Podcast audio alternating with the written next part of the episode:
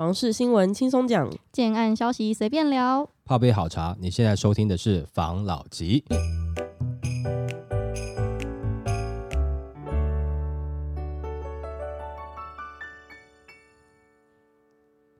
关心你的房事幸福，我是房老吉。我是大院子。我是茶汤会。平均地权条例开始后，大家一直觉得打炒房没有打在点上。然后我就看到一则新闻，他是说对于打炒房，他有一个想法，想说跟大家分享一下。打炒房没效，听听就好。平均地权条例布下天罗地网，房市很难翻身，但也不会死掉。对于政府近期推出多项打炒房措施，包括了央行寄出升息、选择性信用管制或推动平均地权条例修法、囤房税二点零方案等，专家表示，政府对房市的管控能力比过去强很多，现在更是全面性的管控。那专家表示，例如平均地权条例修法，就是撒下天罗地网，可能会产生的效果是将炒作与获利空间全部防堵起来，让你不能短线操作。但大家可看得出来，政府打炒房的痕迹，但它并没有要掐死房市，而是让房市没有量而冷却下来。那专家也说，政府打炒房措施，如今让现金流断掉之后，就会量缩价。缓跌，买气变弱。那他也表示，今年初第一季量缩非常厉害，价格还没下来，是因为大家的口袋还有钱，还能撑。但量缩价格就一定会跌，只是还不会这么明显。毕竟整个市场需求有限，供给量大增后，价格下跌只是时间的问题。那专家对于有论者质疑政府打炒房政策无效，他直言听听就好。他研判打炒房政策的药效正在慢慢发生，这需要一点时间，尤其是因为目前。利率仍处于低档，打炒房政策的效果不会那么快反应。那谈到台湾的房地产后市，专家表示，目前的状况是政策不改，投资不入，因为政府希望透过税制让房市仍有获利，但不会再像以前一样一两年就涨四十五十 percent，而是让你持有十年，平均每年获利十 percent 即可。那专家强调，政府打炒房政策出来后，会让房地产很难翻身，但也不会死掉。政府就是要让房市软着入。希望让房市交易量能萎缩到剩下正常的自用刚性需求成交量，因此目前房市只剩成本的增加可作为推升价格的理由。那对于有论者主张蛋白区的房价仍有称，专家直言这是他们在玩的术法。他解释，假设以前蛋白区八百万元可以买到五十平，现在是放大到一千万元只能买三十平，总价单价都大幅的成长。现在是蛋白区新城屋总价两千三千万挂在那。边挑战到蛋黄区中古屋的价格，那这样一定会出问题。那专家也坦言，若有人主张蛋白区单价总价低，因此还有价格上涨的潜力，这类说法也是听听就好。毕竟蛋白区主要的需求者是年轻人，有钱人不会去投资。如今政府的政策下来后，只剩下有刚性需求的人在买，再加上税制的限制，让蛋白区没了炒作空间。那专家也预判，在平均地权条例修法实施后，今年上的投资客可能。就会绝迹。他表示，目前房市是四大皆空，这四大面包括了经济面、政策面、利率面、市场面。其中市场面已是超额供给，政策面则是房地合一税二点零抽高达四十五 percent 的重税。还有另一个政策面的部分，专家归纳平均地权条例修法有五大措施：首先是禁止预售屋、新建成屋换约转售，违者可按户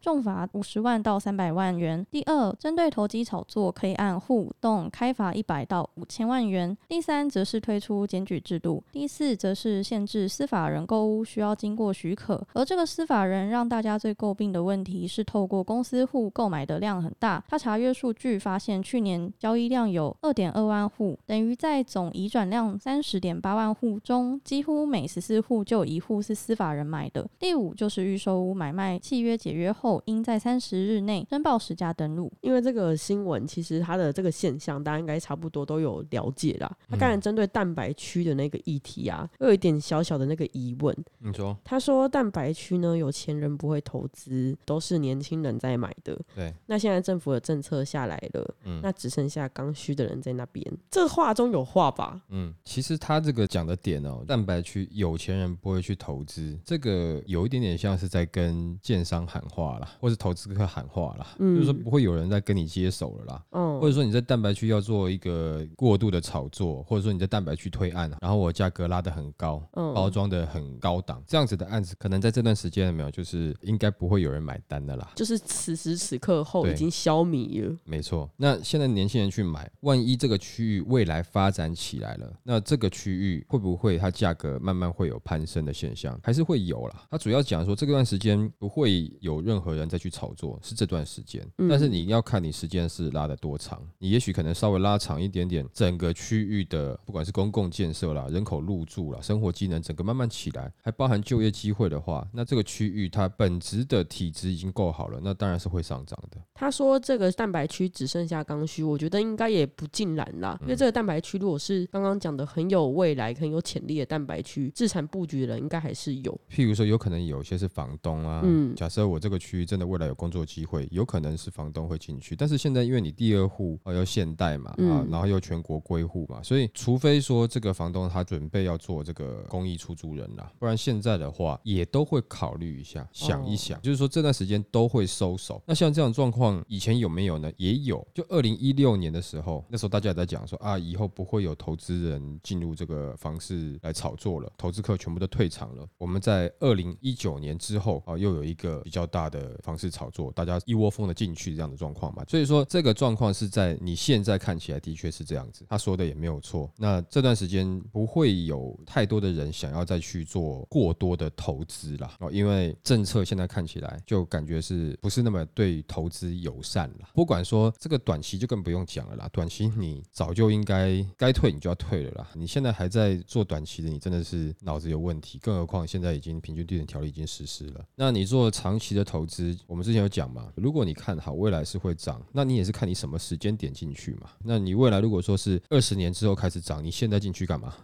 你可以找别的地方啊，啊，甚至你有很多的东西可以去做投资嘛，股票也是啊，很多市场是可以投资的，你不一定要投资在房地产啊。但是自住呢，自住我就会觉得现在所有的这些消息，其实感觉政府在打炒房，你就知道嘛，在之前很多困难让这个法令哎要考虑啊，我们要研究啊，要吸收各方的意见啊，再看要不要实施啊。但是如果要选举的话，我半年内可以全部实施完啊。但是这个都是对谁有益的？其实都对真正有自住刚需的，对这些人是其实是有利的啦。那你说房价还是没有降下来啊？对了，但是政策面对于你现在是自住的人，好时机，对是比较好的。政策面来讲，我不能讲说你整个经济面也是不能这样讲，但政策面看起来是，除非说今天是长时间房子真的是卖不出去了，没人买了，不然的话，你希望政府一打房，等一下房子就降价了，这也是有点难啦。而且真的是房价的这个降价的空间哦，其实跟很多人在骂，我觉得会有一点点的落差，是说你可能希望这个价格打个对折，或是说那个价格是达到你买得起的房价，可这有的时候有点难。不要忘了，因为建商他可能一开始取得土地的时候，还有一个土地的价格，那地主在那个时候感觉市场，哎，这个好像房市不错，隔壁卖一平一百，我这边就一定要一百一啊，就是这种感觉啦。他取得的土地的价格没有下来，那你觉得他有办法降价吗？比较难啦，就是说他不可能降到他自己赔本啊。那与其这样的话，他就不如乖乖缴税哦，我土地先养着啊，哪天房市回来的时候，我这土地可以赚多少钱，就会变成这样的立场了。那难道你变成是说，好，那这样子你们去玩土地的这些人该死，以后土地全部收归国有，不能有土地啊？好，那就跟共产制度一样了嘛。嗯，也没有不好，大家讲好就好了。如果说大家愿意啊，就土地全部收归国有，所有人都不能私有的话，这个会变成是什么样，我不知道。但是如果说全国的人都这样认同的话，那当然就是实行啊，这没有问问题啊。刚才讲的重点是，大家觉得这个降价，有些人觉得是有明显感觉到一些松动跟降价的幅度了，但是有些人还没有，可能过一阵子会感觉到。但有些人即使是这个价格，他再下去，他还是感觉不到，他可能会希望的价格达到他，譬如说口袋零钱掏一掏就买得起，这是有点难的啦。那我们现在讲说，现在这个市场，如果说对于自住刚需需求的这些年轻人要去买，可能我们之前有讲过嘛，蛋白区可以去考虑嘛，蛋白区没有不好嘛，我们讲过很多次嘛，蛋白区不好是它的价格如果跟蛋黄区很接近的话，那就不太对。但如果蛋白区是蛋白区的价格的话，那的确就是给年轻人入手的价格啊。那如果政策又有协助的话，那的确可能会是一个比较好，你要去选择自住的一个时间点嘛。有人在我们的 YouTube 频道上面有留言说啊，我们就是整天要叫人家买房啦、或是有一些很多攻击的，哎、就也有网友帮我们讲话说，哎、这个 我们被五毛攻击嘛，对不对？他说你内容都没有听，只是攻击什么之类的，那也很感谢，然后有人帮我们讲话。其实事实上就是现在我也不是说你一定要去买房，但如果你真的有买房需求的话，这个是一个好的时间点。而且我们频道也不是一直都叫人家买房的，在之前这个房市炒得很热的时候，价格一直在追高的时候，我们是不是一直有提醒说，我觉得我建议大家这个时间点不要去追高了，为了要自住去追高那个价格，我们有帮大家踩一下刹车嘛？那也有跟大家讲说，大家这个时候看看就好了，等到我们那个时候叫大家起床的时候，大家就可以开始去，就首购族啦或自住的朋友就可以开始去看看建案了嘛。那前段时间我们就叫大家说，哎，可以起床去看了嘛，这也是这段时间的事情嘛，所以他可能也没有听过我们的节目了，也没有一直在听了。那也有可能是我们之前真的是没有被演算法推出去啊，现在可能有了。那但是即使是会被骂，我还是觉得，因为这个时间点包含政策面，包含蛋白区它现在的一些状况，我觉得是应该自助客可以开始去，如果你真的是很有自助需求，这个时间点是可以看的啦，是可以去选一选。但是如果选没有选到你自己理想的，那就不要，就不要勉强。但是你可以去看一看，你怎么知道有没有？看一看而已啦。好，OK，那下一则，今天要来跟大家分享的议题是打炒房这件事情，到底是打的对还是不对？有一个专家他有一个想法，想出来跟大家讲一下。房市政策把错的答案拿来抄，专家表示比不打房还可怕。政府从去年开始祭出信用管制等一连串的房市政策，主张是追求居住正义的必要手段。但专家认为，这些政策对房市的好坏并非一时半刻能定义。但观察房价并未松动，缺乏评估就让政策上路，反而比不打房更可怕。那专家就有在社群媒体上面发文，点名挂着居住正义旗帜的政策是在为害或是帮助购物族，目前观察下来真的很难讲。那他还有引用历史经验，盘点台湾过去的重大房市政策，包括了二零一六年的房地合一税等上路后，针对市场造成的实际效果。那他提到，二零一二年国有土地标售被批评抬高房地价格，导致大面积国有土地停止标售。原本台北的豪宅每平开价两百万元，同一年有不少豪宅价格暴涨，每平开价占上三百万元。主主因是在于外界预期台北大面积土地变得更稀少，豪宅需求的土地卖一块少一块，因此政策反而刺激开价狂飙。专家接着说，二零一六年房地合一税一点零实施，动机是实现居住正义，于是课征短期交易利得税，结果造成供给量减少，但房市交易量在二零一七年就回升，二零一八年价格反弹进入多头，即便来到二零二一年，房地合一税二点零与预售屋。实价登录推出后，同样让房价从温和上扬转为涨幅扩大。他认为很多人支持打房政策，他认为很多人支持打房政策，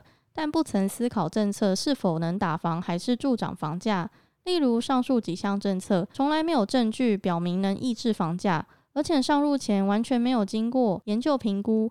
但大家支持一个未经过验证、评估的政策上路，就像是在打没有经过人体实验的疫苗一样。根据专家的说法，房地合一税在韩国有潜力，已经证明失败，但台湾又把写错的作业拿来照抄。忧心认为根本是一个作死的节奏。那他总结指出，自己不反对政府打房。毕竟台湾房价很贵，而且贵到不合理。但观察近年来的打房政策都没有经过评估，一个没评估正反效果的政策就仓促的上路。从结果来看，反而助长房价。错误的政策比不打房还要可怕。这专家很敢讲哎，嗯，直接讲人家没经过评估哎，要求。其实应该这样讲哦，就是我觉得政府是有做过评估的，嗯，有很仔细的评估。所以说，在前面三年呢，他都一直不实施。嗯，那最近评估以后，觉得哎，这个选情需要一点刺激，所以也是经过一系列的评估之后，就所有政策一下都全部出来。嗯，千万不要讲说他们没有评估了，都有评估。但是我们常常讲这个出发点，到底这个评估是为了什么？我今天要打炒房，是因为我担心这个房价太高，很多人民会没有地方住，还是我担心这个房价炒太高，到时候我选举哈一定会被拿来攻击，可能会害我选不上。我同样在做这件事情，可能我出发点不一样，那所以就会有一些问题。其实最大的疑虑是在这边嘛。到底他评估了他的出发点是什么？那事实上能不能做更好，或者是说今天韩国失败了，我们就一定失败？因为这有太多的原因。韩国在做房地合一税等等的这些打房措施，事实上那个时候是在全球都在 Q E 嘛，嗯，全世界都在涨啊，都涨得很夸张啊。一定是房地合一税没有用吗？还是房地合一税挡不住那个时候 Q E 资金泛滥的洪流？我觉得也是可以考虑的方向之一啦。那现在在台湾实施这个，刚好现在的时间点，Q E 已经停止一段时间了，那也一直在升息阶段。万一有效了，到底是房地合一税有效，还是是因为经济面的问题，大家景气不好了，买不下去了？而造成房价没有办法再继续往上涨，到底是哪一个？没办法用单一一个理由去判断了，真的比较难。那但是你真的要打房让它很有效的话，就是集权化的统治时代是比较有办法的嘛？人民要不要把这样的权利全部丢给政府呢？这个大家就会担心了嘛。所以我觉得，像如果我们认为啊，就现在的打房政策是完全无效的，我也不能说它完全无效，它像是止痛药，嗯，没有像是比如说从根本去帮你做医治，就我们之前。讲过嘛？好，头痛医头，脚痛医脚这样的模式嘛。但是我们一直有讲，大家也都知道，其实也很多人有这样的看法认同，就是说，当你的供给量够大。我觉得房价上去的幅度就会有限啊。那人人都有的住，我不一定买在核心地段还有办法套利，因为很多人是这样，有地方住我就不一定想要再买了嘛。我们如果增加社会住宅的供给量，这是一个嘛。那还有之前开玩笑讲的，各个政党自己也来做建设嘛。你们这么爱人民，盖房子给人民住啊。也不是说你免费盖给人家，你盖来卖也可以啊，你盖来租也可以啊。我们来看看说，在这么爱人民的状态下，你们盖出来的房子会卖多少钱，或者会租多少钱嘛？你就是要提供供给量嘛。有的人说，那房贷利息提高啊，这个一定好吗？因为代表付得出这些利息的人，他就可以去买房了嘛，他就有办法承担了嘛。你说啊，对啊，那利息缴死他，如果缴不死的话，你就会发现，越有钱的人，他越有办法持有房产，反而是我们一般人难哦，你缴不出贷款嘛。住的资源又是被这些超级有钱人持有了，你会造成更大的财富不均呢。那如果说是人人都有的话，你就不会那么 care 了嘛。你要做到人人都有，当然有点难，但你大量的提供供给，那供给方如果说不是以赚钱的心态。而是满足人人有房住的这样的心态，你去盖的话，那我觉得你的房价抑制就会有效果了。但是应该没有人会这么做了，自己讲讲而已啦。那他现在讲的这些打房的方法，到底对于我们现在的状况有没有抑制？此时此刻，真的这个止痛药有稍微止痛啦，嗯，哦，当然也包含到经济问题嘛。那加在一起。是让这个房市止涨了吗？搞不好有些地区已经开始明显的下跌了嘛？那过一段时间，可能药效过去之后，你房市慢慢复苏了，那这个复苏的状况。真的是打房无效吗？还是经济的成长？还是说美国又 Q E 了？等等其他的问题，你是不是来临的时候，你的法规扛不住？也许也是有可能的，对，因为你毕竟是抑制它炒作。但是当我有大量资金流入，譬如说我很容易借到很多钱的时候，或者是说我自己身上很有钱的时候，景气也不错的状况下，你有这么多的法规，我不违法，我总可以买吧？你限制我好，那即使是说全国归户了，我囤房税我要缴，那我愿意缴总可以了吧？如果说你的供给量还是不足哦，真的像之前我们有聊到一集说，建商大家开始讲好了，场控提供的量不多，那又变成是你的房子是有钱人的收藏品了呢？你不是说你现在买不起房，是你根本没有资格买房，买房是有钱人才能买的事情，一般人连想都不要想，变成是这样子呢？嗯，这样子好吗？我也觉得不见得好。有蛮多的问题需要政府用不同的心情去解决了。如果单纯只是为了选举的方式而考量去解决的话，我想这些原本就是规划的比较短期见效果的一些东西啊，你要它长期有效，可能的确是有点难了。但是我不认同说这些东西政府没有好好考虑过，我认为他们好好考虑过了，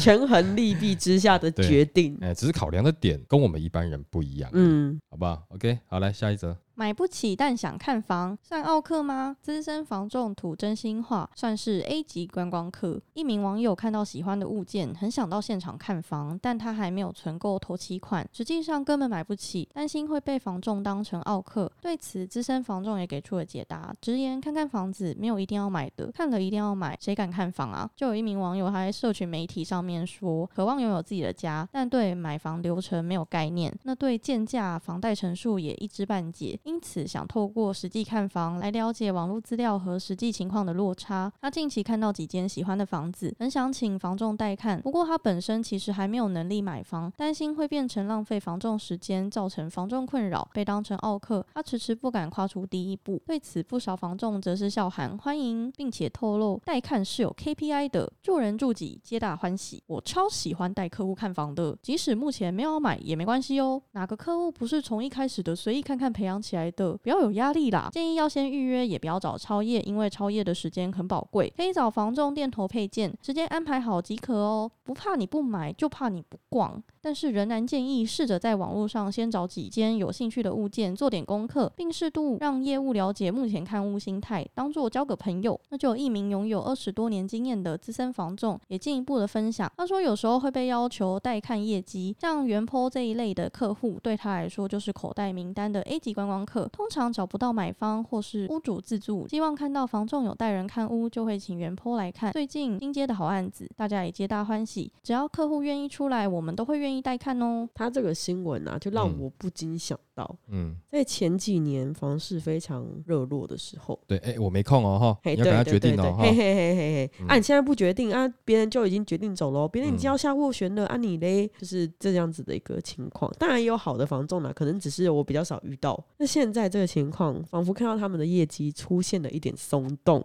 很大一点嘛，但这个人之常情的、嗯，我讲实在话了，就比如说你今天很忙的时候哈，人家要找你帮忙，啊可以等一下吗？我等一下，我不是不帮，等一下啊，或者是说你今天去面试上班，然后你跟他讲了说，哎，你都有都有经验这样很，然后说哦好啊，那我们对你很有兴趣哦，那我给你薪资开两万六，你们直接翻脸走人嘛？就是说你很忙啊，你做生意的，包含吃东西的时候，就是那种餐厅老板，就是吃小吃的时候也是这样子嘛，很忙的话就啊你旁边等哦，有的还叫你自己给钱自己找钱，没有办法，生意太好的时候哦，人都容易这样子，大家也不要污名化说房仲都那一个嘴脸啊，也不是啊，那真的有的时候真的是大家都在抢啊，我也没有办法啊，房市又不是天天好，那当然如果说这个房仲跟你讲说房市是天天好的话，那他可能就欠你骂一点点了，可能是中人，对，啊，那还不是天天好，他趁好的时候，针对这个可以赶快下决定的人，他赶快卖一卖啊，他也要养家，他也要生活嘛，人人都是这样子嘛，但每个人都会希望自己被当成是最尊贵的客户来看待嘛，都还是希望你提供服务的人最好给我提供好，提供满，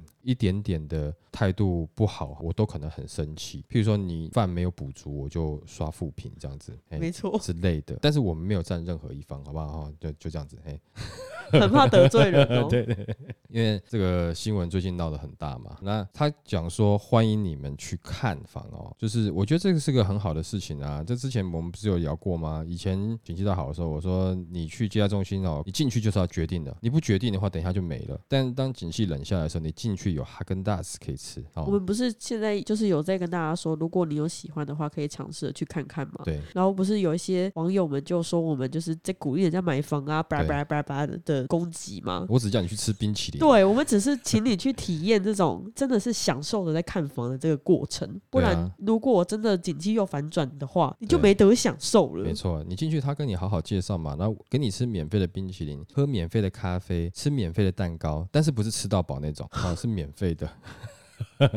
然后细心跟你讲解说我们的案子从买地规划，然后建筑的团队是谁，然后呢我有什么户型，而且我用了什么样的工法，我的建材是什么等等这些东西，我跟你讲嘛，好好聊一聊嘛，那你听一听嘛，那这个不是买房子比较让你觉得舒服的一个流程嘛？那你这个时候不去看，又要等到大家一窝蜂去挤的时候，你要这边门口挤不进去哦。然后要请中人来，是啊，像现在这个时间啊，我觉得去约中介看房是个好的时间。然后中介讲的也很对嘛。那如果说这个你来看房，你就要买房，那谁敢来看？就像是譬如说你妈说，哎、那个我帮你安排相亲哦，相亲完就结婚，那个你要去吗？很恐怖啊，吓死哦，对不对？恐怖哎呀就一去三个男的都坐在那，对，好，那你就把这个同样的问题哦，那要去相亲之前，你你妈跟你讲说，你相亲完你一定要嫁一个，那你说你可不可以先把照片拿过来我看看，我先筛选嘛，对不对？哦好，那也跟刚刚中介讲的一样嘛，你要去之前，你先网络上先筛选一下，就是你想要相亲的，选完了以后，那中介再带你去相亲嘛，看看你跟这个房子有没有缘嘛，啊，没有缘就算了嘛，中介逼你买，你怎啊，我我没钱。我头期款没有，那他逼你什么吗？他也没办法逼你啊，你没钱了，来关门，你现在没办法打电话叫你爸妈啊汇钱给你，汇钱过来，不然你别想出去，这是绑架吧？就不是诈欺这么简单的喽。对啊，我 那像这样子的，你就要不用担心啦，就去看啊，这真的没有什么啦。那中介从业人员也是希望能够成交嘛。我们最近不是也有帮忙开箱嘛？哎，搞不好我们未来可以约一些各地的中介店头，哎，假设他有好的物件，我们也可以去看看他们的成屋啊，我们也可以带大家去看看，哎，最近有什么地方有什么样的好的物件，我们也可以去看看嘛。嗯我们就绕一个区域的时候顺便看一下嘛，也没有不好好啊，这也是一个方式啊。中介自己都讲了啊，你们是属于 A 级的观光客啊，所以那他就是在地导游啊，就带你逛一逛嘛。反正你这个逛没钱的，虽然说他不会像是预售案一样，又给你吃冰淇淋、蛋糕、咖啡，甚至啊，那是现在还没有啊。之后有一段时间，搞不好房市啊再冷的话，你还有赏屋礼嘞，你去看房子还可以拿礼物回家。那虽然说可能中介这边是没有，但是问题是人家是免费带你去看一看嘛。啊，那你看的，万一看到喜欢的，那就成就一段好的姻缘嘛，你跟房子的姻缘嘛。如果没有，那也没关系嘛，人家现在这么客气了，那你就不客气了嘛。那等到人家不客气的时候，那也就只能你客气点。当他不客气的时候，代表房市可能很热啦，这个你没有谈判的空间了。你现在不决定，等一下就没了啊。但是现在他如果欢迎的话，那也就代表你可以多花点时间出价，你可以多花点时间多看多比较。就是这样子嘛，你实际听或是网络上面看，跟你实际去看房子去了解，这个还是有差异的啊。毕竟是你要住在那边嘛。如果说你买来是要住的话，你不想要多了解一下嘛？你不可能看一下一个人的 IG，看一下他的照片，就跟他讲说，嗯，我要跟他结婚。你总要正式稍微交往一下吧，你要去嗯看一看嘛。那、你看了，如果真的喜欢，你才会考虑到下一步嘛。觉得这个是个好的时间点啊。中介也欢迎你们，代销公司也欢迎你们，建商也欢迎你们，大家欢迎你们。那你们要不要被欢迎，看自己了。我再讲一次，不要又说我逼着大家去买房，或是洗脑大家去买房，这个是洗不了的。这个又不是说买房几千块、几万块，或是我跟你保证说，哦，你买房绝对会有多少投报率哦，或者我跟你讲说，你拉几个下线一起买房，我们又没有在做这种事情。我只是说，这个是一个不错的时间点，你可以去看，因为你可以借由现场他跟你介绍更多，你对于这个案子了解程度更高，不过像之前一知半解的状况下，你就马上要去刷卡了。一知半解真的会后悔的。对啊，因为你连卡都没有刷，你根本没得谈，刷下去才有的谈嘛。那现在是你慢慢谈，慢慢了解，这个才是正常你要买房子的一个流程吧。还有谁考虑？你不会觉得你好像被掐着脖子一样？对，因为毕竟你结了婚，明天如果合不来，你明天就离婚了。但你买的房子可能要扛二十年，对，而且现在又不能转约。对中间还没有那么快卖掉，是不是？所以我跟你讲，买房子是比婚姻更值得要好好考虑的事情啊，因为搞不好它会比你的婚姻更长久啊。好吧，OK，来下一则。那我们同场加印来回答一个问题，我觉得蛮有深度的。我们在 podcast 上面的听众有人留言，他说他有几个问题想要请教。第一个问题是，请问您认为房地产是拉动台湾经济的火车头，还是摧毁台湾产业升级的元凶呢？第二个问题是，高房价是因为过多的资金流入房产市场不健康，会造成什么问题呢？第三个问题是，资金流向房地产会不会拖累台湾的产业升级呢？那他问完这些问题，他要讲说，他个人觉得，如果房价只是虚高、热钱堆出来泡沫，那对台湾实体生产的损害可能还没有这么大。可怕的就是台湾房价是实实在在的国民收入堆积而成，房价有多高，房地产的市场规模有多大，代表的就是是台湾有多少本该用于产业升级的资金被挪走了。那在这边就要来问一下老吉了。他的第一个问题是说，房地产是火车头还是摧毁台湾升级的元凶嘛？我觉得台湾的房地产曾经是台湾经济的火车头，曾经是，但是现在还是不是不好讲。那你说它是摧毁台湾产业升级的元凶，我觉得倒还不至于。那为什么我会这样讲的话，那他后面两个问题我再一并来讲好了，好吧？他第二个问题是说，这个高房价是因为过多的资金流入房地产，那不健康会造成什么问题嘛？我一下资金流入进去，然后我把房价炒起来之后，我获利离开了吗？我要获利离开，就是我的东西转卖出去了嘛，跟股票一样嘛。那你下一个接手的人不就维持在那个价位吗？这样子你觉得他会愿意赔售，还是他会希望能够加价出售？那它造成的问题是房价会一直上去，可是你的资金进来洗一轮以后，你资金走了，这个会造成什么问题呢？房价上去的问题，而且它要跌下来不太好跌，不太好跌的原因是没有人愿意赔。对，没有错。